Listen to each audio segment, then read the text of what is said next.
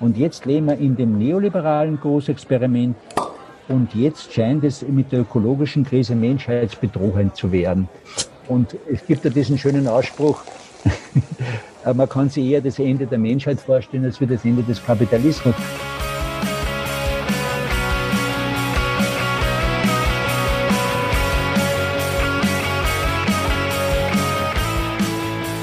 Herzlich willkommen in der Wirtschaft. Walter und Felix, schön, dass ihr heute da seid. Was äh, habt ihr denn zu trinken heute? Womit stoßen wir an? Äh, ich, bin, ich bin noch beim Frühstückskaffee. Ja. ja, geht mir genauso. ja, ich habe schon Tee zum Wohle. zum Wohl. Zum Wohl. Genau, herzlich willkommen zu unserer 20. Folge in der Wirtschaft, in der wir mit euch die Vielfalt der Wirtschaftswissenschaften entdecken. Wir sprechen dafür mit Expertinnen aus verschiedenen Teildisziplinen der Wirtschaftswissenschaften über ihre Forschung bzw. Arbeit und über aktuelle und gesellschaftlich relevante Themen. In unserer heutigen Folge ist Walter Oetsch bei uns zu Gast und am Mikro sind Felix und Julia, das bin ich. Also nochmal, hallo Walter, schön, dass du da bist. Äh, danke für die Einladung. Für alle, die dich noch nicht kennen, du bist Professor für Ökonomie und Kulturgeschichte an der Cusanus Hochschule für Gesellschaftsgestaltung in Bern-Kassel-Küß. Vorher warst du Professor an der Johannes Kepler Universität Linz und dort als Vorstand für das Zentrum für soziale und interkulturelle Kompetenz sowie als Vorstand für das Institut für die Gesamtanalyse der Wirtschaft tätig. Wir wollen mit dir heute vor allem über den Neoliberalismus sprechen und dabei auch auf eine Verbindung zum Rechtspopulismus eingehen. Bevor wir aber zum Neoliberalismus kommen, vielleicht noch ganz kurz, womit beschäftigst du dich denn sonst so in deiner Forschung? Ja, eigentlich meine Spezialität ist die äh, Theoriegeschichte der Ökonomie als Kulturgeschichte. Das heißt, das ist im Masterstudium an der Cusanus Hochschule, ist das im Herzen des, äh, des ersten Teils im, im, im Masterstudium. Das heißt, ich mache, ich spanne einen ganz großen Bogen vom Mittelalter bis, bis zum Neoliberalismus. Und, äh, und die Idee ist es jetzt nicht in dieser traditionellen Theoriegeschichte zu machen, auch nicht geistesgeschichtlich, sondern kulturgeschichtlich zum Beispiel auf den Zusammenhang mit Weltbildern einzugehen. Und diese großen Denkänderungen oder meine eigentliche Spezialität ist äh, die Kategoriengeschichte in der ökonomischen Theorie. Wie haben sich die Grundbegriffe verändert? Zum Beispiel über das Menschenbild, über, über, was sieht zum Beispiel das Preiskonzept, die Vorstellung einer Moralität der Wirtschaft und, und diese Dinge, wie hat sich das verändert?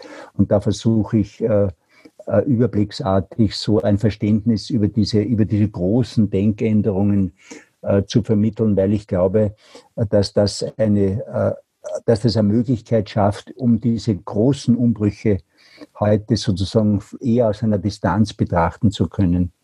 Also ich glaube, wir leben ja in einer Zeit, in der sich so ganz grundlegende Dinge in Frage stehen und ändern können. Und, und der Versuch ist durch diesen historischen, durch das historische Denken so quasi einen äh, zumindest einmal einen gedanklichen Außenstandpunkt zu, zu, zu, zu zimmern, von der man sozusagen das heutige Systeme und, und die großen Krisen der heutigen Zeit betrachten kann. Okay.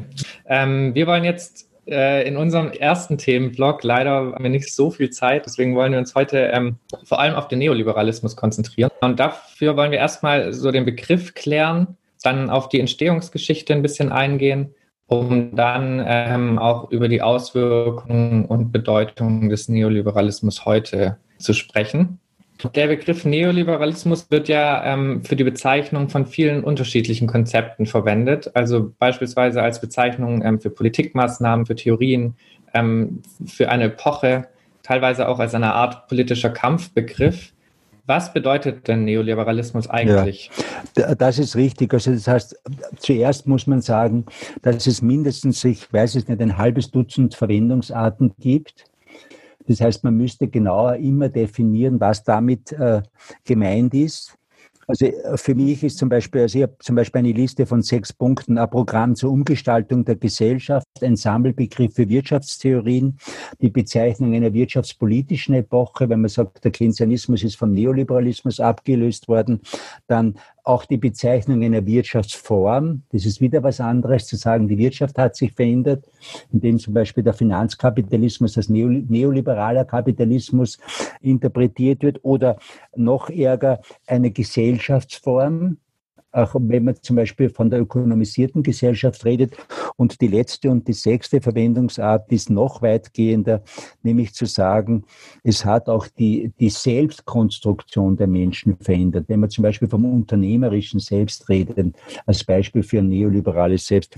Das heißt, wir haben äh, am Anfang eine, im Grunde genommen könnte man sagen, eine, ein Begriffswirrwarr, und mein Versuch, und das habe ich dann halt in verschiedenen Büchern gemacht, und das Hauptbuch ist ja Mythos Markt, mhm. zu sagen, äh, wir müssen dieses Begriffswirrwarr klären und wir brauchen einen analytischen Begriff, äh, in dem, äh, in dem wir zum Beispiel auch den Zusammenhang zu Neogasse klären müssen. Mhm. Genau, und das wäre jetzt unsere nächste Frage gewesen. Und mein Versuch war jetzt, und ich habe, also mein Anspruch ist, ich habe das gelöst und ich habe das aber ganz anders gelöst, nämlich durch, äh, durch eine Begrifflichkeit, die ich äh, jetzt noch einmal in dieser Neuformulierung des Buches mir von, von dem eigentlichen Begründer Ludwig Mises oder Ludwig von Mises äh, ähm, entlehnt habe.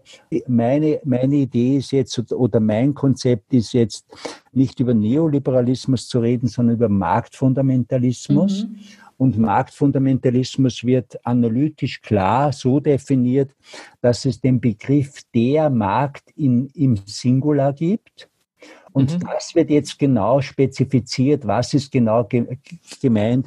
Und im ersten Kapitel äh, vom, äh, von Mythos Markt, Mythos Neoklassik, habe ich das auf 50 verschiedene Aspekte äh, äh, gegeben. Und ich habe gesagt, wenn diese 50 Aspekte gegeben sind in diesem speziellen Marktbegriff, dann spreche ich von Marktfundamentalismus. Also das war sozusagen der, der, der analytische Begriff für das, was unter Neoliberalismus gemeint ist. Und ich, und ich glaube, man kann jetzt mit dieser Begrifflichkeit viele, viele ungelösten äh, Rätsel klären. Äh, der, der Kontext mit der, mit der Neogassik, also das, über das werden wir vielleicht noch sprechen.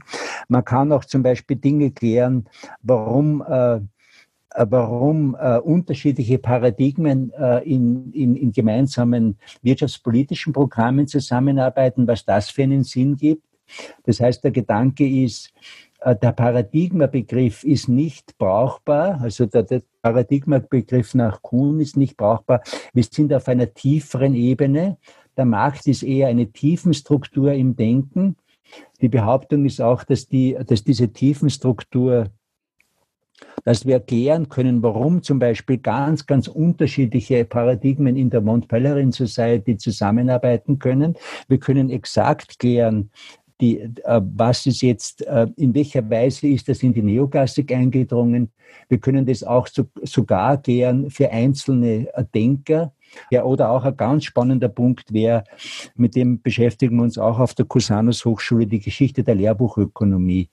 Das mhm. heißt, die hat sich, und da ist natürlich das große Beispiel ist äh, das Lehrbuch von Samuelsen, weil das ist ja praktisch, der begründet ja, das ist ja der Prototyp für, für, die, für die ganze Genre.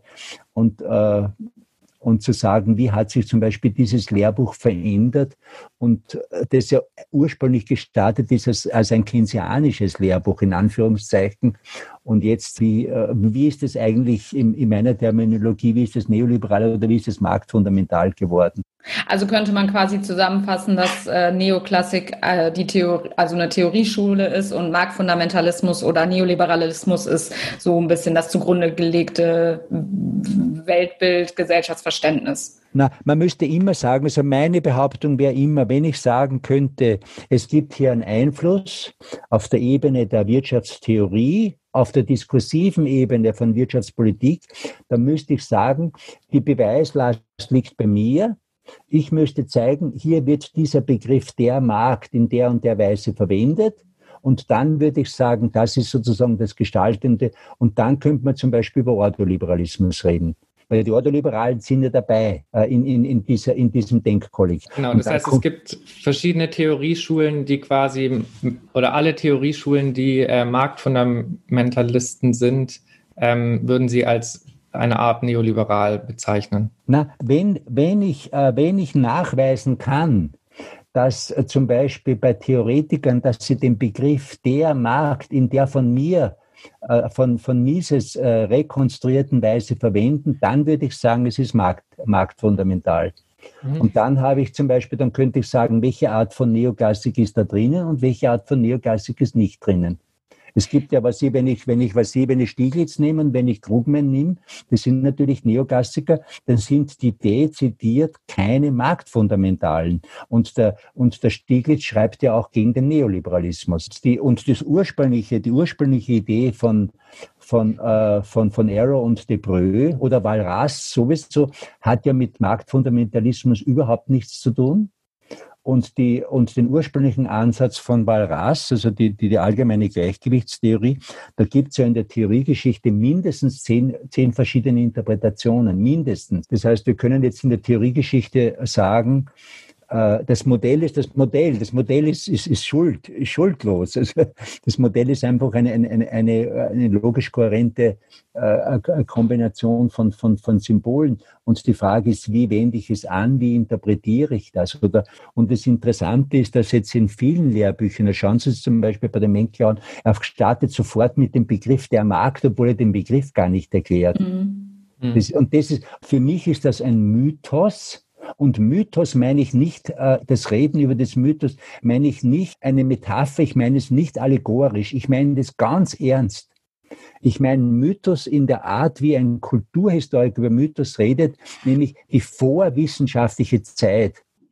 Wie man sagt, vom Mythos zum Logos, das Denken, bevor, äh, mhm. äh, bevor sozusagen die, die, die, die, die Philosophie im, im, im antiken Griechenland entsteht. Es ist wirklich ein Mythos. Und hier werden Mythen erzählt. Und wir können sozusagen die Denkgrundlage des Kapitalismus oder eine Denkgrundlage, nicht die, aber eine Denkgrundlage des Kapitalismus ist, Mythen zu erzählen. Und ein wichtiger Mythos ist der Mythos vom Markt. Es gibt den Mythos vom Geld mhm. äh, und, und, und, so weiter. Und wenn man es dann analytisch angeht, und man könnte zum Beispiel äh, sagen, oder, oder was wird Ihnen erzählt in den Lehrbüchern, Büchern über Geldschöpfung, über das, was die Zentralbank macht oder, oder überhaupt über Geld. Ja. Der Geldbegriff wird nicht erklärt. Ja. Mhm. Und in der allgemeinen Gleichgewichtstheorie habe ich, habe ich keine Vorstellung von Geld drinnen.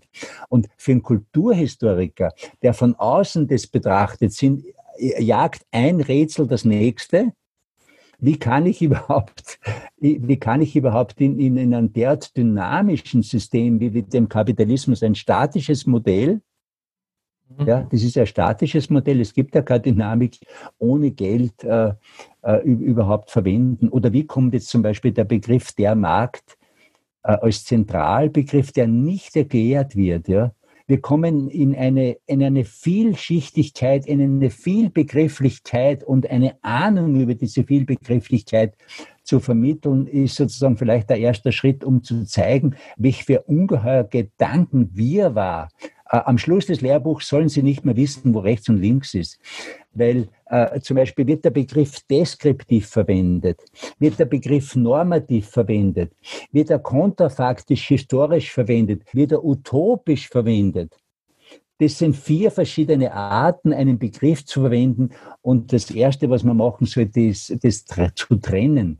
Eine realistische, deskriptive Verwendung, zu sagen, es gibt den Markt, Realita, ist eine völlig andere Sache, als zu sagen, der Markt ist eine Utopie, der ist noch niemals realisiert, wie, wie zum Beispiel die, mhm. die, die, die, die Libertären verwenden. Ja, das heißt, und das sollte man einfach klar haben. Das heißt, mein, meine Vorstellung ist, äh, diese Grundkonzepte, über das sollte man nachdenken.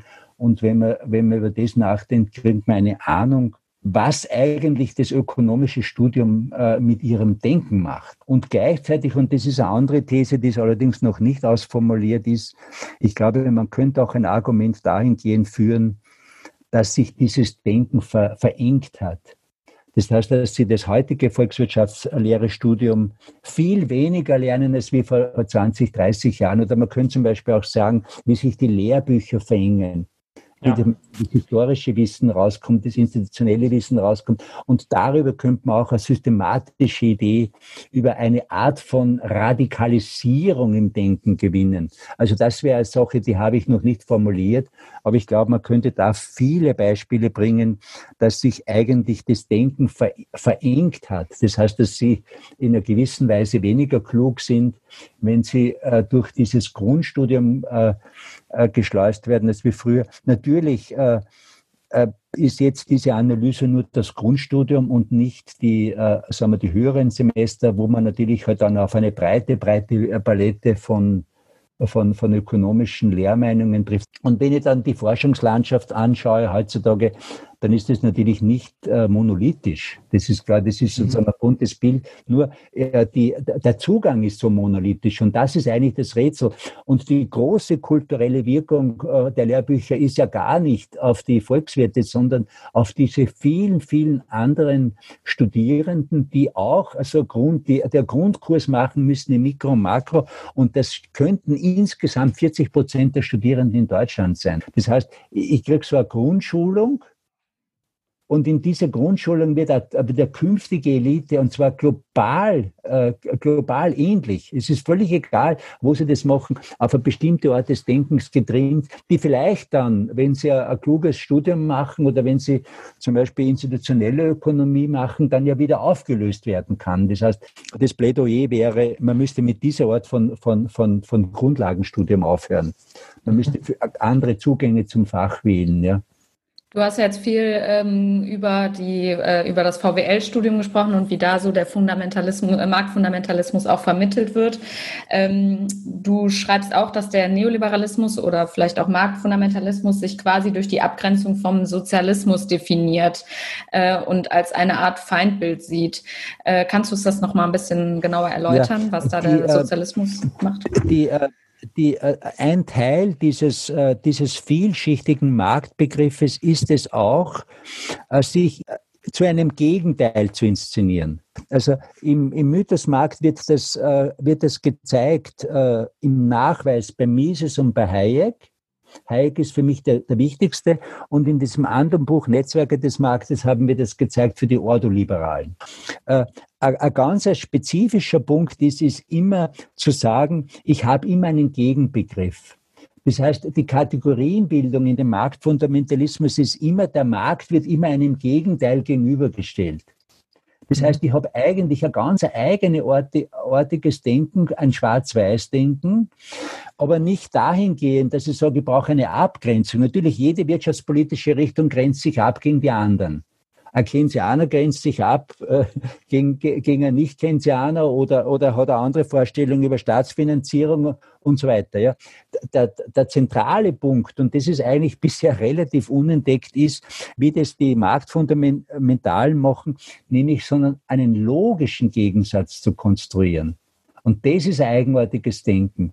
Das heißt, der Neoliberalismus entsteht letztlich im roten Wien, das heißt, in die 20er Jahre des, äh, in Wien. Und das Rote Wien war ja ein spannendes äh, Sozialexperiment von der damaligen Sozialdemokratie oder damals haben es noch Sozialisten geheißen, äh, in dem äh, letztlich ja in einer kapitalistischen Ordnung äh, der Staat große Aufgaben übernommen hat. Zum Beispiel haben wir ein riesiges Wohnbauprogramm gehabt, dann haben sie auch die Ideen gehabt von Arbeiterbildung also das heißt, es ist, ein, ein, es ist eigentlich zwischen, zwischen einer, einer, rein kapitalistischen Konzeption und einer rein sozialistischen Konzeption eine unge, ungeheure interessante Mischform.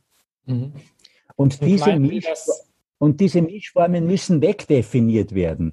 Man sagt entweder, äh, entweder, entweder Markt oder Sozialismus. Oder, oder später dann in der Popularisierung sage ich, wollte mehr Markt oder wollte mehr Staat die Fragestellung ist sinnlos. Das heißt, und, und warum ist die Frage, wollt ihr mehr Markt oder wollt ihr mehr Staat sinnlos? Die Frage ist sinnlos, weil die, weil, was, schau, wenn Sie ein institutionelles Verständnis haben, dann, wenn 40 oder 50 Prozent des BIPs durch den Staat gehen, wie kann ich überhaupt sozusagen das, was Wirtschaft heißen kann, ohne sozusagen den Staat beschreiben? Es ist ja, äh, der, der Blick von außen zeigt, ich muss sozusagen die Interaktionen zwischen den beiden beschreiben. Es ist nicht, es ist nicht entweder oder, sondern es ist ein Miteinander, das sich halt historisch verändert hat. Das heißt, ihr müsst zum Beispiel eine Vorstellung haben über, über historische Phasen des Kapitalismus oder müsst halt äh, Varieties of Capitalism, ihr müsst die institutionellen Unterschiede beschreiben. Wie funktioniert Kapitalismus in den USA, in China, in Indien und, und in Deutschland? Und das sind verschiedenste unterschiedliche Formen und letztlich müssen wir die institutionell bändigen. Die Frage ist, wollte mehr Staat oder wollte mehr Macht? Ist die Ideologie. Die Frage ist vollkommen sinnlos und sie, sie, sie, sie führt zu einer, zu, einer, zu einer bestimmten Art von, von Schlussfolgerung. Äh, die, das ist ja das, wo ich immer kritisiert wird oder nicht immer oder manchmal halt, äh, wenn ich sage, ich habe jetzt äh, meine Intentionalität ist ja gar nicht sozusagen die kapitalismuskritische, aber jedenfalls die zu sagen, es gibt strukturelle Probleme und die müssen wir, die müssen wir sozusagen ganz, ganz klar benennen, weil das ja die Probleme unserer Zeit sind. Es gibt strukturelle Probleme des Kapitalismus und über die müssen wir reden. Und äh, das heißt, äh, ob das jetzt eine Reform ist oder eine neue, neue andere Art von System, ist eine voll, vollkommen andere Frage. Aber die, die Position ist sozusagen sofort zu sagen, hallo, du bist ein Kommunist und du, mhm. du predigst sozusagen ein Zwangssystem, ich bin ein Liberaler. Das ist absurd. Keynes war auch ein Liberaler.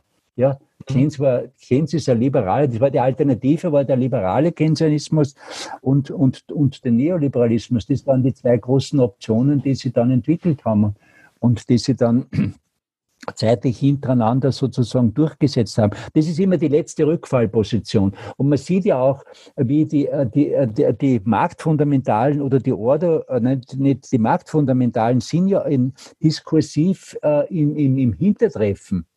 Das heißt, wie, wie, wie, wie rennt das jetzt im Feuilleton ab? Wie rennt das jetzt auf Twitter ab? Und die letzte Position, die sie immer haben, das ist, dass sie sagen immer Markt oder Staat. Markt oder Sozialismus. Das ist so, man, kann, man kann immer warten, wann kommt dieses Argument. Es ist das letzte Argument und es sagt, ich habe keine Argumente mehr. Mhm. Ja. Ähm, vielleicht noch mal ganz kurz, du hast vorhin auch schon mal über die ähm, oder die Mont Pelerin Society erwähnt. Ähm, du bezeichnest sie als organisatorischen Kern des Neoliberalismus. Kannst du uns erklären, was diese Organisation äh, genau ist, wie sie arbeitet und welchen Einfluss sie vielleicht heute auch noch hat? Äh, die, in den Netzwerken des Marktes haben wir kurz ein Bild gemacht äh, über, die, über, über die Netzwerkentstehung. Und das Ganze geht schon los in die 10er Jahre und in die 20er Jahre. Es sind mehrere Gruppen. Das eine sind Teile der österreichischen Schule. Die zweite sind dann das, was sich dann später als Ordoliberalismus formt. Und der theoretische Kern ist natürlich, äh, ist natürlich die Freiburger Schule mit, mit Eucken. Dann gibt es andere Kerne in Paris, Roger und also so, eher sozusagen Philosophen und dann noch die alte Chicago Schule. Und man kann zeigen, dass die jetzt, äh, Hayek hat ja immer Kontakte zu den USA, dass die jetzt anfangen, ein Netzwerk aufzubauen. Mhm. Manche, beschreiben die, manche beschreiben das auch so, sie sagen, sie haben ein gemeinsames Forschungsprogramm. Sie beziehen sich aufeinander, man hat dauernde permanente Kontakte und Hayek geht dann, äh, der Lionel Robbins äh, bringt ihn dann zur London School of Economics und die London School of Economics wird dann sozusagen die große Gegenposition zu Cambridge, zu, zu, zum, zum Keynes. Und jetzt aus dem entstehen mehrere Konferenzen, und eine wichtige Konferenz ist das Walter Lippmann äh, äh. Da könnte man sagen, das ist das erste Mal, dass man das global macht. Das ist 1900. Äh, 38.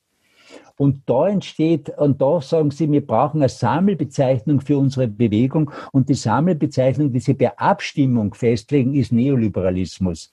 Das heißt, sie selbst beschreiben sich als neoliberal. Es hat andere Begriffe gegeben und, und sagen, äh, man könnte sagen, das ist die erste internationale, wenn man, wenn man, wenn man vom Kommunismus herkommt. Das ist die erste neoliberale internationale. Und dann, und natürlich ist es ein globales Unternehmen. Und jetzt kommt dann der, der, der Zweite Weltkrieg und dann ist es unterbrochen. Und dann gibt es sozusagen äh, ungefähr ab den 40er Jahren gibt es unterschiedliche Bewegungen, diese unterbrochene äh, äh, Konstellation wieder aufzunehmen. Und die Ordoliberalen und Hayek sind äh, sind hier im Wettbewerb, also die Ordoliberalen wollen das auch machen und Hayek kommt ihnen zuvor. Er findet Finanziers, er findet Finanziers bei den, bei den Schweizern Bankiers und dann machen sie 1947 die Mont Pelerin Society äh, eigentlich äh, als, äh, als eine Art von Zentrale, wo halt diese ganz, ganz unterschiedlichen Schulen einmal im Jahr hinkommen. Der Milton Friedman beschreibt es zum Beispiel, dass das für seine eigene äh, Politisierung äh, eine ganz, ganz zentrale äh, Sache war. Und jetzt versucht man da in dieser Mont Pelerin Society, versucht man Ökonomen, Philosophen, Politiker, Medienleute zu beschreiben. Und das ist der Gedanke, das ist sozusagen ein Denkzentrum das sich einmal im Jahr trifft in einer weltweiten Gemeinschaft und aus dem kommen dann relativ, viel, relativ viele Thinktanks. Und das macht äh, praktisch unter der unter der Ägide von, von Hayek. Äh, der erste ist dieser Institute of äh, Economic Affairs 1955, der für die, für die, die in äh, United Kingdom ganz, ganz wichtig wird. Ein Ableger von dem, aus dem kommt die, die Maggie Thatcher raus. Also das kann man genau zeigen. Und jetzt gibt es eine, eine riesige Erfolgsgeschichte äh, dieser Thinktanks, die äh, dann äh, letztlich mündet in dem, äh, im, im Atlas äh, Research äh, Network 1981 und heutzutage heißt das Atlas Network und es sind jetzt fast 500 Thinktanks weltweit. Und jetzt müsste man über die Wirkungsgeschichte, also die Wirkungsgeschichte dieses, zum Beispiel dieser ganzen Think Tank Bewegung ist natürlich ungeheuer differenziert. Mhm. Es gibt sehr viel Forschung, also es, da gibt es relativ viel, viele Dinge, nur man müsste immer sozusagen empirisch geerdet schauen, in jedes einzelne Land, wo gibt es einen Erfolg, wo gibt es keinen Erfolg. Große Erfolge sind in den USA, große Erfolge ist in United Kingdom, große Erfolge sind zum Beispiel in Australien. Oder dann in Deutschland zum Beispiel das Wichtigste ist die Initiative Neue Soziale Marktwirtschaft. Das heißt zu schauen, wo entsteht das und in welcher historischer Konstellation, warum wird das gegründet, wie wird das finanziert, haben sie medialen Einfluss, haben sie nicht medialen Einfluss. Das heißt, die Geschichte ist eine sehr wechselseitige Geschichte und die Mont Pelerin Society ist heutzutage nicht mehr, mehr wichtig.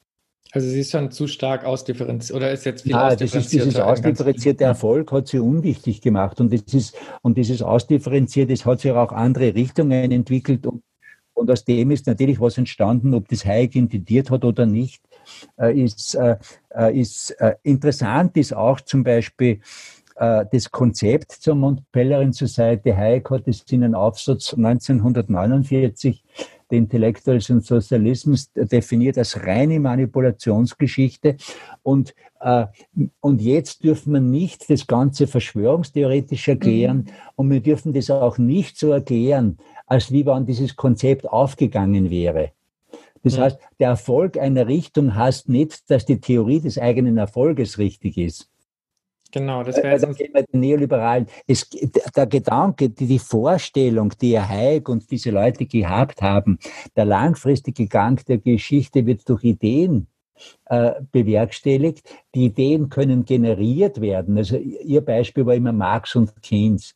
Das heißt, den Marxismus interpretieren Sie nicht als Massenbewegung, sondern als intellektuelle Bewegung. Ja, und sie sagen, da hat es sozusagen Denker gegeben, die haben diese Grundideen formuliert und zwei, drei Generationen später hat sich das durchgesetzt. Das war ihre Idee. Der Liberalismus ist bedroht, der Kapitalismus ist bedroht, absolut richtig für die Diskurse in die 20er und 30er Jahre. Und wir wollen sozusagen den Kapitalismus durch eine Neuformulierung retten. Und da war der Gedanke, ich habe so eine intellektuelle Zentrale und von dem kann man sozusagen die Änderung bewerkstelligen. Mhm. Dass das Ganze in einer gewissen Weise so rekonstruierbar war, heißt nicht, dass es so gekommen ist. Weil Geschichte ist multifunktional. Wir können das nicht ein, äh, eindeutig erklären und, die, und, die Geschi und der Erfolg einer Richtung bestätigt nicht die Geschichte ihres eigenen Erfolges. Ja, ein drastisches Beispiel. Wenn die Nationalsozialisten den Krieg gewonnen hätten, hätten sie eine Theorie gehabt, warum sie gewonnen hätten. Mhm. Aber die Theorie wäre falsch gewesen. Mhm. Das ist ein drastisches Beispiel. Also keine mhm. Unterstellung, nur aus, aus didaktischen Gründen. Okay? Die Geschichte, das, was Hayek formuliert hat, eine reine Manipulationsidee, er hat einen Begriff von Elite und Volk ist da drinnen. Äh, ein manipulatives Menschenbild. Da kommen wir auch später nochmal drauf. Also ganz ein manipulatives Menschenbild, völlig elitär. Und äh, dass das vielleicht so rekonstruierbar ist, heißt nicht, dass diese Theorie irgendeinen Sinn gibt. Genau, das wäre nämlich die Frage, die uns Oliver Richters an dich gestellt hat. Er fragt nämlich, dem Markt wird in manchen Lehrbüchern zugeschrieben, ein einfaches, robustes, effizientes und gerechtes Wirtschaftssystem zu sein – allerdings nur unter sehr restriktiven Bedingungen, die in der Realität nicht erfüllt sind. Wenn man diese restriktiven Bedingungen nun umsetzen würde, also beispielsweise keine Machtkonzentration, Geld als neutrales Tauschmittel, Einpreisung von Externalitäten und so weiter, wäre das Ergebnis dann erstrebenswert. Also wenn quasi diese Utopie funktionieren würde. Ja, genau das ist, wollten die Neoliberalen. Und genau das ist sozusagen die, äh, das ist eine Ebene des Marktbegriffes, dass in dem Marktbegriff immer Utopie drinnen ist. Das heißt, Hayek hat es ganz äh, dezidiert so formuliert. Er hat gesagt, das ist die Original Thinkers, die wirklich großen Denker, zu denen er sich selbst äh, zurechnet, die müssen eine neoliberale Utopie formulieren. Und Hayek äh, hat, er, hat er gesagt, wir haben noch eine Utopie anzubieten und diese Utopie ist nicht realisiert. Und das Interessante ist, indem ich sozusagen äh, diesen Wechsel habe von Deskription, Theorie und Utopie, ist ja völlig ein Gedankenwirbel. Mhm. Habe ich sozusagen, äh, kann ich sozusagen eine Art von Geschichtsbetrachtung entwickeln, bei der es überhaupt keine empirische historische Konstellation mehr geben kann, dass diese Begrifflichkeit widerlegt wird. Weil ich habe immer Denkverlage. Wieso hat es die Krise 2008 gegeben? Die Krise 2008 hat es gegeben, weil der Staat sozusagen irgendwo in die Finanzmärkte interveniert hat. Mhm. Okay? Wieso, wieso, wieso ist die absolute Armut gesunken? Absolut richtig empirisch. Die absolute Armut ist, die absolute Armut ist, äh, sagen wir, von den, von den 70er bis zu den, bis zu den Nullerjahren, ist die relativ stark gesunken. Mhm. Okay, warum ist es gesunken? Es ist deswegen gesunken, weil es den Markt gegeben hat. Ja. Wieso gibt es die Umweltverschmutzung? Die Umweltverschmutzung ist, weil der Markt sie nicht richtig durchgesetzt hat. Und wenn der Markt sich richtig durchsetzen würde, wäre wär, dann eine gute Idee? Nein, es ist ein Unsinn, weil der Begriff von Unsinn ist. Es gibt keinen Markt. Der Markt ist ein Mythos. Es kann sich kein Mythos durchsetzen. Es ist so, wie wenn ich, wie wenn ich sage, das Gute und das Böse in der Welt. Es ist einfach ein sinnloses Denken. Der mhm. Markt, äh, in dieser Frage ist ja eine totale Vermischung zwischen Theorie und Realität und das müssen wir mal zuerst einmal trennen. Mhm. Marktwirtschaft ist ein theoretischer Begriff. Es gibt keine Marktwirtschaft in der Realität. Ja, und in der, in der utopischen Vorlage ja, habe, kann ich immer sagen, die historischen Probleme entstehen, weil es zu wenig Markt gibt. Und, die, und in dem Denken ja, in dem Denken habe ich eine Radikalisierung. Ist klar? Es kommt eine schlimme Krise. Und mhm. die Antwort über die Antwort über die Krise ist mehr Markt. Und damit mache ich den, das genau das ist ja passiert. Ich habe 2008 habe ich eine Krise. Wie können wir die, die 2008er Krise beschreiben? In meiner Vorstellung, in meiner Deutung ist diese endogene Krise der Zentren des Finanzkapitalismus. Es ist eine Krise in, in, der, in, die, in die Art, äh, wie sich das Finanzsystem verändert hat, wie die Verbriefung gekommen ist, die Deregulierungswelle und, und, und. Man könnte das ja alles im Detail beschreiben. Und es war ja letztlich eine Krise nicht des Bankensystems, sondern des Schattenbankensystems. Das heißt, man könnte den institutionellen Wandel beschreiben und man könnte sagen, wie, wie kommt es und wer hat das gemacht. Und, und Geschichtsschreibung ist immer sozusagen der Versuch, eine Musterbildung zu machen. Geschichtsschreibung muss immer thesenartig passieren. Wir können nicht sagen, die Geschichte war so, sondern ich kann eine These anbieten und jetzt schaue, dass, dass das irgendwie empirisch geerdet wird. Ja? Und in der, in der Antwort, äh, in der Antwort der marktfundamentalen Brauche ist, ist das alles ein sinnloses Verfahren. Ich weiß ja schon im Vorhinein, was passiert ist. Der Staat hat eingegriffen und die Antwort kann nur sein, mehr Markt. Und genau das ist passiert. Es war die Antwort war mehr Markt und die EU-Kommission hat eine Schocktherapie gemacht mit diesen ganzen Austerity-Programmen. Weltweit. Und das hat natürlich wieder Folgen. Und eine Art von Folge ist der Rechtspopulismus. Äh, also würdest, könnte man sagen, dass deine Kritik daran ist, dass ähm, man einfach diese Utopie und deswegen kann man die Frage auch so schwierig beantworten äh, von Oliver Richters äh, oder kannst du die Frage so schwierig beantworten, dass man die Utopie einfach nicht annehmen kann als äh, vergleichbar mit der Realität oder als Theoriekonzept und das ist da die Kritik an Marktfundamentalismus? Na, die Kritik an Marktfundamentalismus ist, äh, man kann das auf vielen, vielen Ebenen machen. Man kann sagen, welcher Menschenbild ist drinnen.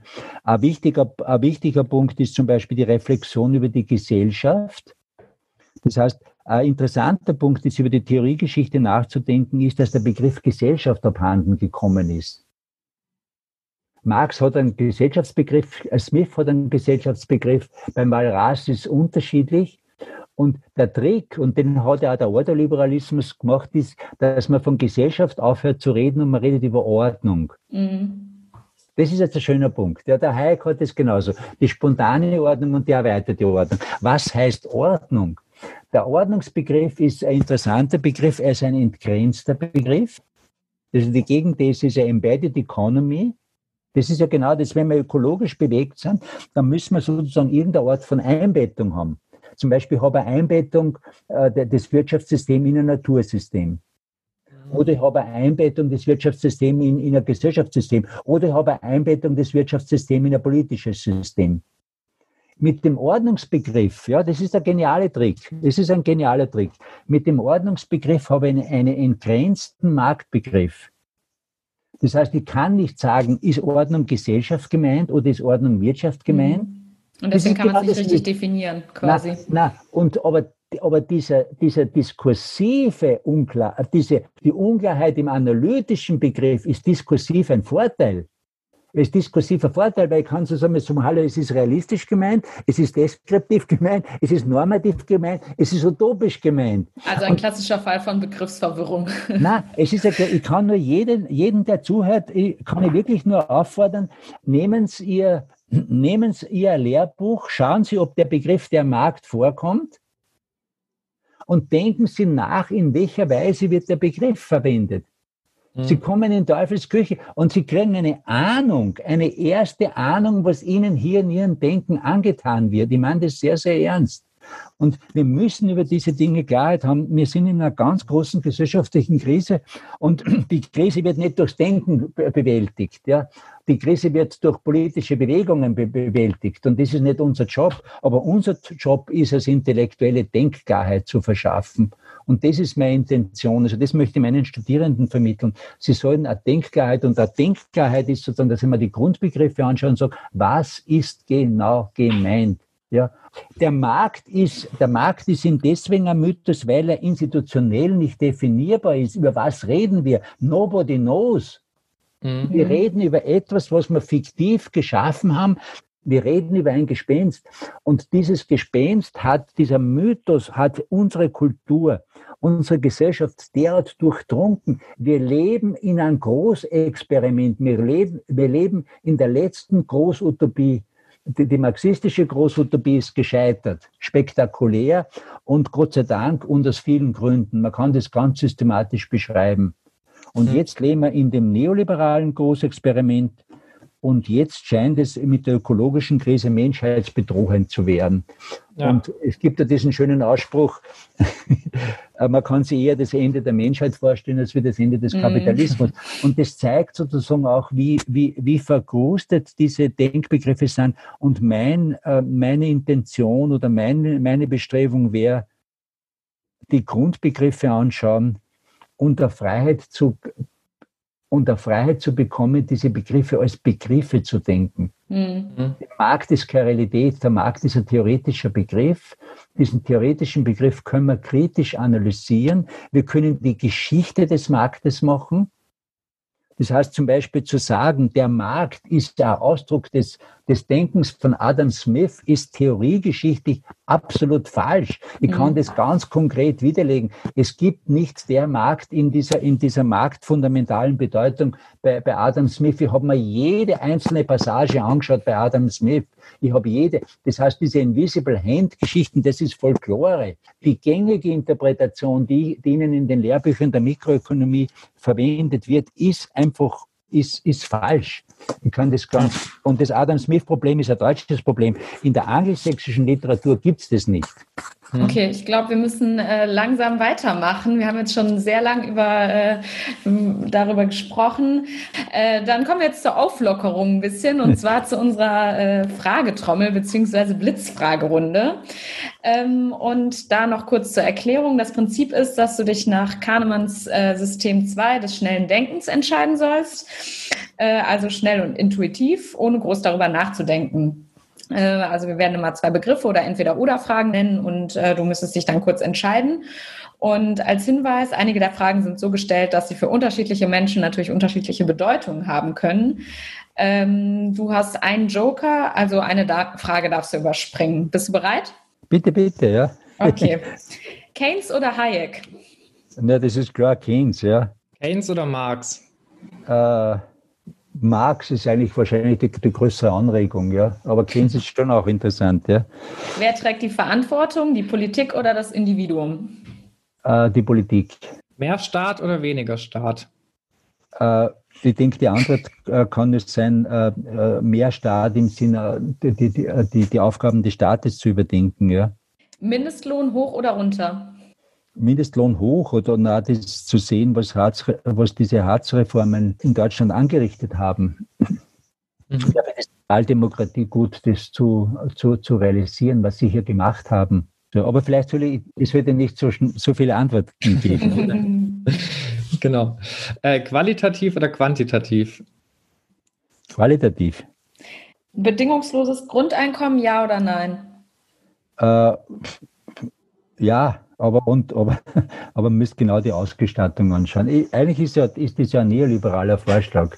Green Growth oder Degrowth? Äh, schwierig. Das ist unentschieden. Das kann ich. Die Wachstumsdebatte ist ja ist, ist, ein, schwieriges, ist ein schwieriges Feld. Ja. Okay, dann wäre das der Joker. Frauenquote, ja oder nein? Ja. Technischer Fortschritt oder Suffizienz? Äh, Suffizienz ist, ist notwendig, ja. Angebot oder Nachfrage? Weiß ich nicht. Ja. Schwarze Null, ja oder nein? Nein. Aktiengesellschaft oder Genossenschaften? Genossenschaften. Mietpreisbremse, ja oder nein? Ja. AfD, noch Luft nach oben oder Zenit bereits erreicht?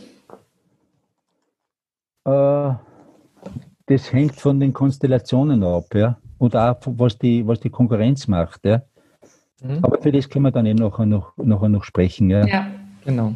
Erbschaftssteuer oder Vermögenssteuer? Äh, beides. Wer gewinnt? Trump oder Biden? Äh, ich glaube, der Biden wird gewinnen, aber das ist, äh, der, die, was die Prognosen sagen, aber es ist schwierig. Ich habe äh, im Jahre 2016 habe ich äh, mit Politologen eine Wette abgeschlossen, im Mai 2016, dass der Trump gewinnen wird. Ach was, okay. Boah. Ja. Okay, dann warst du einer der wenigen, die das. Äh, ja, und ich habe aber, hab aber eine Theorie dazu gehabt, aber vielleicht können wir das dann noch reden. Ja, ja. gerne. Ähm, Straßenbau stoppen oder nicht? Äh, eher stoppen, ja. Klimakatastrophe, optimistisch oder pessimistisch? Äh, ich glaube, wir brauchen beides. Wir müssen sozusagen die Gefahren klar sehen und trotzdem noch die Hoffnung aufrechterhalten. Okay. Wenn man realistisch ist, müsste man eigentlich ganz pessimistisch sein. Mhm. Ja. Realismus ist, wir sind auf dem Weg zwischen drei und vier Grad Erwärmung, ja. Erderwärmung. Also, und das ist natürlich, äh, wenn man die Szenarien ausschaut, anschaut, wie, da, wie in 100 Jahren die Welt ausschaut, dann ist das, äh, das ist sehr sehr besorgniserregend. Macht ja. mir auch große Angst. Oder eigentlich nicht, es macht mir nicht Angst, es macht mich traurig, wenn man das so sagen könnte. Ja. Okay. Ja, danke schön für deine schnellen Antworten. Dann würden wir jetzt zum nächsten Thema kommen und zu unserem letzten Thema. Und zwar wollten wir mit dir nochmal so über die Verbindung zwischen Neoliberalismus und Rechtspopulismus sprechen. Kannst du vielleicht erläutern, wie die zusammenhängen? Ja, das, das eine ist halt, äh, Rechtspopulismus ist, ist, ist eine Aussage über politische Bewegung, über politische Programmatik und die Frage ist, äh, Neoliberalismus oder Marktfundamentalismus ist mit welcher Art von, vom, vom, vom Politiken ist das, ist das kombinierbar. Und nachdem sich dieses Denken ja, äh, dieses Marktdenken so durchgesetzt hat, ist es mit vielen, vielen äh, Politiken äh, kombinierbar. Oder man könnte sagen, der letzte Sieg war, dass in einer gewissen Weise die Sozialdemokratie davon affiziert worden ist. Das heißt eben, was hat Clinton gemacht, die ganzen Deregulierungen unter Clinton oder dann Blair-Schröder-Kurs, also zum Beispiel das Blair-Schröder-Papier von, von, von 1999, das ja dann eine Frage gestellt hat in dieser, in dieser Neukonzeption der, der SPD. Äh, und das heißt, es ist sozusagen äh, mit, mit, mit vielen äh, vereinbar.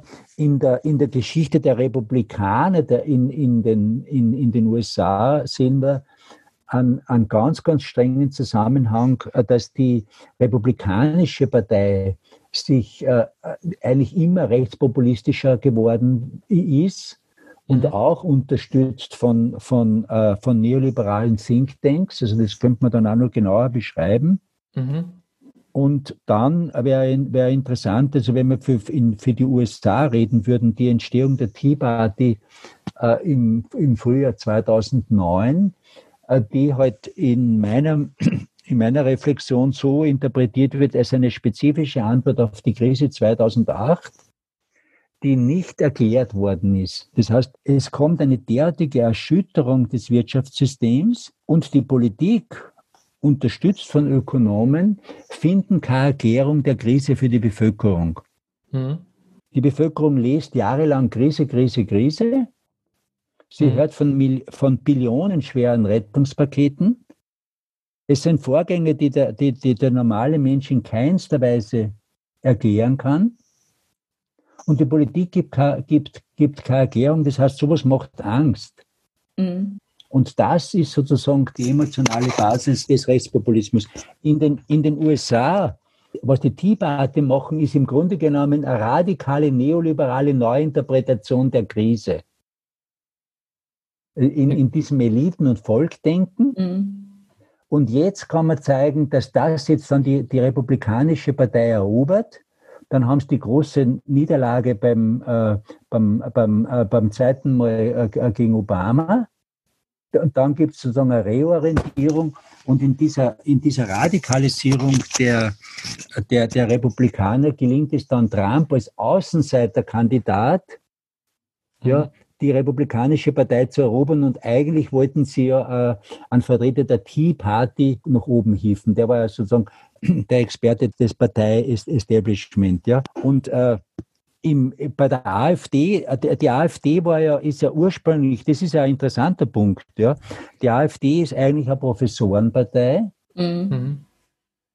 Es wird von, von Ordoliberalen gegründet. Es wird von einem der am meist äh, vernetzten, am best vernetzten Ökonomen äh, gemacht, von Bernd Lucke. Mhm. Wir haben das in Netzwerke des Marktes und im, im, im Mythos Markt ein bisschen beschrieben. Netzwerke des Marktes ist, haben, haben auch die, die Hintergründe gezeigt, auch die Geschichte der AfD ein bisschen beschrieben. Wir haben auch beschrieben, welche Ökonomen da dabei waren. Mhm. Das heißt, es ist auch eine eigenartige, man könnte sagen, es ist eine neue, eine neue Interpretation der Ökonomie. Die Ökonomen verlieren die Geduld mit der Politik und sagen, wir müssen sozusagen das politische Geschäft selbst übernehmen. Mhm. Ja? Und so Rechtspopulisten wie die AfD oder, oder Trump begreifen sich ja als die Anwälte der kleinen Leute ähm, oder der vergessenen Leute, wie man es nennen will. Ich denke, das ähm, ist genau die das ist die Diskrepanz. Das heißt, genau, und gleichzeitig stehen und fordern sie ja neoliberale Reformen, von denen äh, vor allem die Besserverdienenden profitieren. Wie ist das dann zusammen? Na, ich denke, das ist, das ist genau die Diskrepanz. Auf der, auf der einen Seite habe ich, was ist, was ist die Kernidee im Rechtspopulismus? Ich habe zwei Bücher über den Rechtspopulismus geschrieben. Die Kernidee ist ein Bild einer gespaltenen Gesellschaft, die sich unterteilt. Da gibt es die Elite und da gibt es das Volk. Mhm. Und das wird sozusagen jetzt wieder in einem binären Code beschrieben. Es wird moralisch beschrieben, es wird mit Wahrheit beschrieben und es wird mit Opfer-Täter beschrieben. Das sind die drei wichtigsten Diskurse. Ich habe einen Wahrheitsdiskurs, ich habe einen, äh, ich habe einen äh, moralischen Diskurs. Also die Vertreter des Volkes sind moralisch äh, in Ordnung, das andere sind die Betrüger, die Gauner. und ich habe einen Wahrheitsdiskurs. Die Wahrheit ist bei uns und Fake News ist bei den anderen. Und, äh, im, und das wird jetzt gleichzeitig, äh, äh, in, indem wird sozusagen der Anspruch erhoben, äh, sich um das Schicksal des kleinen Mannes zu kümmern. Mhm. Ich, ich habe in diesem Bild überhaupt keine Vorstellung über Kapitalismus, über Strukturprobleme, über, über, über das Wirtschaftssystem. Äh, und jetzt habe ich ein, un, ein unglaublich äh, äh, zwiespältiges wirtschaftspolitisches Programm. Und gleichzeitig habe ich drinnen die, äh, die, die, neoliberalen Denker oder ich habe zum Beispiel immer eine Zusammenarbeit gehabt, eine enge Zusammenarbeit gehabt der FPÖ mit dem Hayek-Institut. Mhm. Und das ist genau dieser Zwiespalt. Auf der einen Seite habe ich. Gab es in Deutschland bei der AfD ja, glaube ich, auch, ne? Oder ja, genau. Und, ja. und, und die Hayek-Gesellschaft hat sich ja dann gespalten. Ja? ja. Die, äh, und es gibt hier strukturelle Ähnlichkeit äh, im, äh, im Denken, die die Koppelung erlaubt. Und die Koppelung heißt wir gegen die, Volk gegen die Elite. Hm ist ein binärer Code, der halt so mit Markt gegen Sozialismus. Und die erste Art von Koppelung, die passiert ist, war ja im, im Kalten Krieg. Im Kalten Krieg habe ich ja Folgendes gemacht. Ich habe folgendes Welttheater entwickelt. Die ganze Welt wird in zwei Teile gegeben. Es gibt die Freien, es gibt das freie System, verkörpert mit äh, unter der Führung von, von, von USA.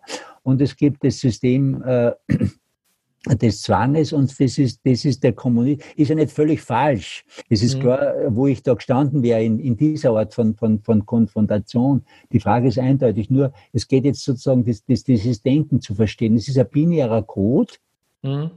Und in diesem binären Code haben auch, waren zum Beispiel die Ordoliberalen, die ja zum Beispiel äh, 47, 1947 eine Außenseitermeinung war in der deutschen Nationalökonomie in diesem neu entstehenden Kalten Krieg war das sozusagen die richtige Partei und deswegen hat, haben dann die Behörden Ludwig Erhard die, die, die Befugnisse gegeben und dann haben, hat sich dann langsam auch äh, die, die CDU neu orientiert.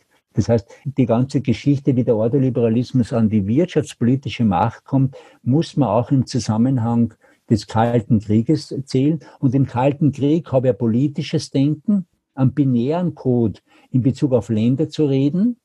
Mhm. Und den binären Code kann ich dann, dass ich sage, Markt oder Sozialismus, ich kann das sozusagen mit dem ökonomischen denken. Das heißt, es ist möglich, das zu koppeln.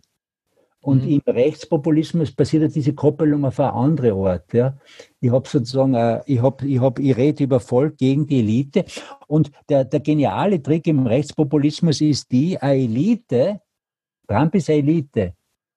Eine Elite hat entdeckt, dass sie im Kampf gegen die Elite, in Anführungszeichen, mhm. die alten Eliten verdrängen kann und so werden kann. Ja. Und, äh, also gibt es äh, einfach äh, Parallelen im Denken zwischen äh, Neoliberalismus und Rechtspopulismus? Äh, in, in, auf einer tiefen Ebene, aber diese Parallelen sind Potentialitäten, die sie nicht realisieren müssen kann. Eine Sache, die ich zum Beispiel, ähm, ich, müsste, ich möchte es jetzt da wirklich im öffentlichen Raum äh, sagen, es ist von, den, von meinen Kollegen, Kolleginnen äh, im die, die Ordoliberalen, die die Gründung der AfD unterstützt worden, ist niemals eine Reflexion passiert. Mhm. Und die Reflexion müsste so sein wie ist es möglich oder was mache ich? Erstens einmal, warum mache ich diese Intervention? Das ist eine der, die, die Parteigründung war eine der stärksten politischen Interventionen in der neueren politischen Geschichte Deutschlands. Die sind ja auf Anhieb äh, in, in, in den Bundestag gekommen. Ein ungeheurer Erfolg, ja. Mhm. Und die Frage wäre eigentlich, was wurde hier getan, eine Partei zu gründen, die zum Einfallstor für die Rechtsradikalen wird. Mhm. Um das ganz klar zu formulieren, ich mache niemanden den Vor, ich sage nicht, der Bernd Lucke ist ein Rechtsradikaler. Der Bernd Lucke ist eine sehr konservative Person, das ist kein Rechtsradikaler. Ich möchte ihm nichts unterstellen, aber in der Wirkungsgeschichte muss man sich die Frage stellen. Und in, in der heutigen AfD gibt es wirklich rechtsradikale Kräfte. Das ist mhm. ganz, ganz eindeutig zu sagen. Und es ist überhaupt keine Forschung von Seiten der, der Ordoliberalen, die es unterstützt haben, zu sagen, was ist hier passiert, im Sinn der eigenen Verantwortung. Natürlich kann der Bernd Lucke sagen, in dem Augenblick, wo 2015, äh, wie die, wie die äh, äh, wie die Petra ihn, ihn verdrängt hat, war der Rechtsruck und dann bin ich sozusagen rausgegangen. Das ehrt ihn ja auch, dass er das gemacht hat. Ja? Aber es, es, ent, es enthielt nicht von der historischen Frage, äh, warum gerade seine Partei dieses Potenzial gehabt hat. Das heißt, es gibt sozusagen etwas, was äh, überhaupt noch in der Wirkungsgeschichte der Ökono des ökonomischen Denkens noch nicht erforscht ist. Also das müsste heißt, das aufgearbeitet werden. Es müsste aufgearbeitet werden, ja. weil das ist ja wichtig zum Verständnis. Die gesamte Wirkungsgeschichte des, des marktfundamentalen Denkens ist in der Ökonomie vollkommen unbekannt. Das mhm. heißt, ich habe zum Beispiel in diesem entgrenzten äh, Begriff von Ordnung ja, schaffe ich die theoretische Grundlagen für ökonomisierte Gesellschaft. Mhm. Und das ist ja genau der Punkt. Wie, hat sich die, wie haben sich die Hochschulen ökonomisiert? Wie hat sich das mhm. Pflegewesen ökonomisiert? Wie hat sich in Deutschland die, die, die Krankenhäuser äh, ökonomisiert? Und, und, und, und, und. Wir bräuchten auch äh, im Nachdenken äh, über, über, über, über, die, über die Ökonomik, braucht man auch eine Wirkungsgeschichte der Ökonomik. Und das ist halt ein sehr das ist nicht einfach, aber es ist sehr wichtig, um die ökonomisierte Gesellschaft zu verstehen, weil die Ökonomik in dieser Betrachtungsweise die Leitwissenschaft der Gesellschaft geworden ist. Das ist eine mhm. völlig ja. andere Stellung der Ökonomik. Ja, unsere letzte Frage wäre jetzt nämlich auch gewesen, was oder ob die Wirtschaftswissenschaften quasi was dagegen machen könnten, gegen diesen Rechtsruck. Ähm, und deine Antwort hast du jetzt eigentlich schon fast gegeben oder gäbe es da noch einen weiteren Punkt? Ähm, also weil du ja jetzt meintest, man müsste jetzt erstmal reflektieren und... Na, äh, die, äh, was, ich, was ich jetzt gesagt habe, ist ja nur diese, diese Denkebene. Genau. Gibt es noch Aber, einen anderen Punkt, was na, der andere Punkt ist, na, der andere Punkt im Rechtspopulismus ist zu sagen, was passiert sozusagen auf der, auf der realiter Ebene in der Organisation der Wirtschaft, in der, in der Organisation der Gesellschaft. Natürlich ja, gibt es da einen schnellen Punkt, den du noch nennen kannst? Naja, eben diese wachsende Ungleichheit. Die wachsende mhm. Ungleichheit, weil äh, mhm. wachsende Ungleichheit ist ganz einfach gesprochen, also nicht jetzt praktisch in einer Metapher. Meine Metapher ist die, wenn die hauptsächlich, wenn die Vermögensungleichheit zunimmt, dann bedeutet das, dass das soziale Kit in Anführungszeichen dünner wird. Es mhm. wird irgendeine Art von, und das müssen wir jetzt äh, äh, konkreter beschreiben, was meine ich damit? Äh, irgendeine Art von Integrationsdichte und irgendwo gibt es dann Sollbruchstellen. Die, und diese Sollbruchstellen werden intuitiv, gefühlsmäßig von den Rechtspopulisten aufgespürt und, und thematisiert. Das heißt, der Hintergrund von vielem, was der Trump sagt über die, diese Deindustrialisierung in den, in den USA, über, über, die, uh, über die verlorenen Städte und so weiter, das ist ja alles richtig. Nur er hat ja kein Ort von, er, er kann das ja nicht analytisch bewältigen äh, mhm. Und, und die Zukunftsvision des, des Rechtspopulismus ist ja immer nostalgisch. Make America Great Again. Mhm. Das heißt, ich habe hinten habe ich die gute, die mhm. gute Zukunft, die kippe nach vorn. Und das ist natürlich äh, vom, vom Denken her ist das ungeheuer fragwürdig und so kann man nicht die Zukunftsprobleme angehen. Das heißt, mhm. wir bräuchten eine Analyse der Theoriegeschichte, wir bräuchten eine Analyse der strukturellen Probleme des Kapitalismus und das Dritte, was wir bräuchten, ist ein, einen kräftigen Zukunftsdiskurs und der ist ja schon äh, ist ja schon im Gange, nämlich über positive Bilder, mhm. wie wir zum Beispiel die ökologische Krise bewältigen können. Und, und, und die letzte und die entscheidende Ebene ist, ist natürlich, ist es alles eine Frage der politischen Macht. Das heißt, es, ist, es müssen neue äh, politische Bewegungen entstehen, neue, äh, neue soziale Bewegungen, damit man dieses drohende ökologische Desaster noch irgendwie äh, dass wir die Hoffnung nicht verlieren, dass man das irgendwie nur abwehren kann. Das heißt, und dazu gehört natürlich auch der Diskurs um, um Wirkungen des ökonomischen Denkens. Das heißt, ich müsste eine neue Betrachtungsebene im Nachdenken über die Ökonomik, die, die, die nicht geistesgeschichtlich ist, sondern wirkungsgeschichtlich. Und das ist ganz was anderes. Mhm. Ja, super. Dann kommen wir jetzt schon zur letzten Runde. Ich glaube, wir haben viel gesprochen, viel erfahren. Wir hätten, glaube ich, noch sehr viele Fragen. Ähm, aber die Wirtschaft schließt so langsam. Und äh, genau, deswegen würden wir dich bitten, für unseren nächsten Gast noch eine Frage zu stellen. Und in unserer nächsten Folge wird Jörg Peters bei uns zu Gast sein. Er ist Professor an der Universität Passau und leitet am RWI Leibniz Institut für Wirtschaftsforschung in Essen die Forschungsgruppe Klimawandel in Entwicklungs Entwicklungsländern. Also schließen wir quasi auch ein bisschen an unseren letzten Punkt an. Äh, wir wollen mit ihm aber vor allem auch über Research Transparency sprechen. Was wolltest du ihn denn schon immer mal fragen? Ich denke, eine Frage, die halt äh, für den wirtschaftspolitischen Diskurs wichtig wäre, wie er einschätzt, die verschiedenen Abkommen äh, der EU, zum Beispiel auf, in Bezug auf Agrarprodukte, wie er die Wirkungen auf afrikanische Länder einschätzt. Afrika ist so riesig. Das heißt, man könnte ihm vielleicht sagen, ob er Beispiele findet äh, für Länder, wo er glaubt, dass das vom Standpunkt dieser Länder positive Wirkungen hat und wo es halt negative Wirkungen hat, was ja die Kritiker immer behaupten. Aber natürlich muss man da immer die Experten fragen. Ja, werden wir auf jeden Fall mit ihm drüber sprechen. Schön, dann äh, vielen Dank für die Ausführung und das spannende Gespräch, Walter, und dass du dir die Zeit für uns genommen hast. Und äh, danke natürlich auch an unsere lieben Hörer und Hörerinnen fürs Zuhören und äh, genau, bis zum nächsten Mal. Bis zum nächsten Mal, danke.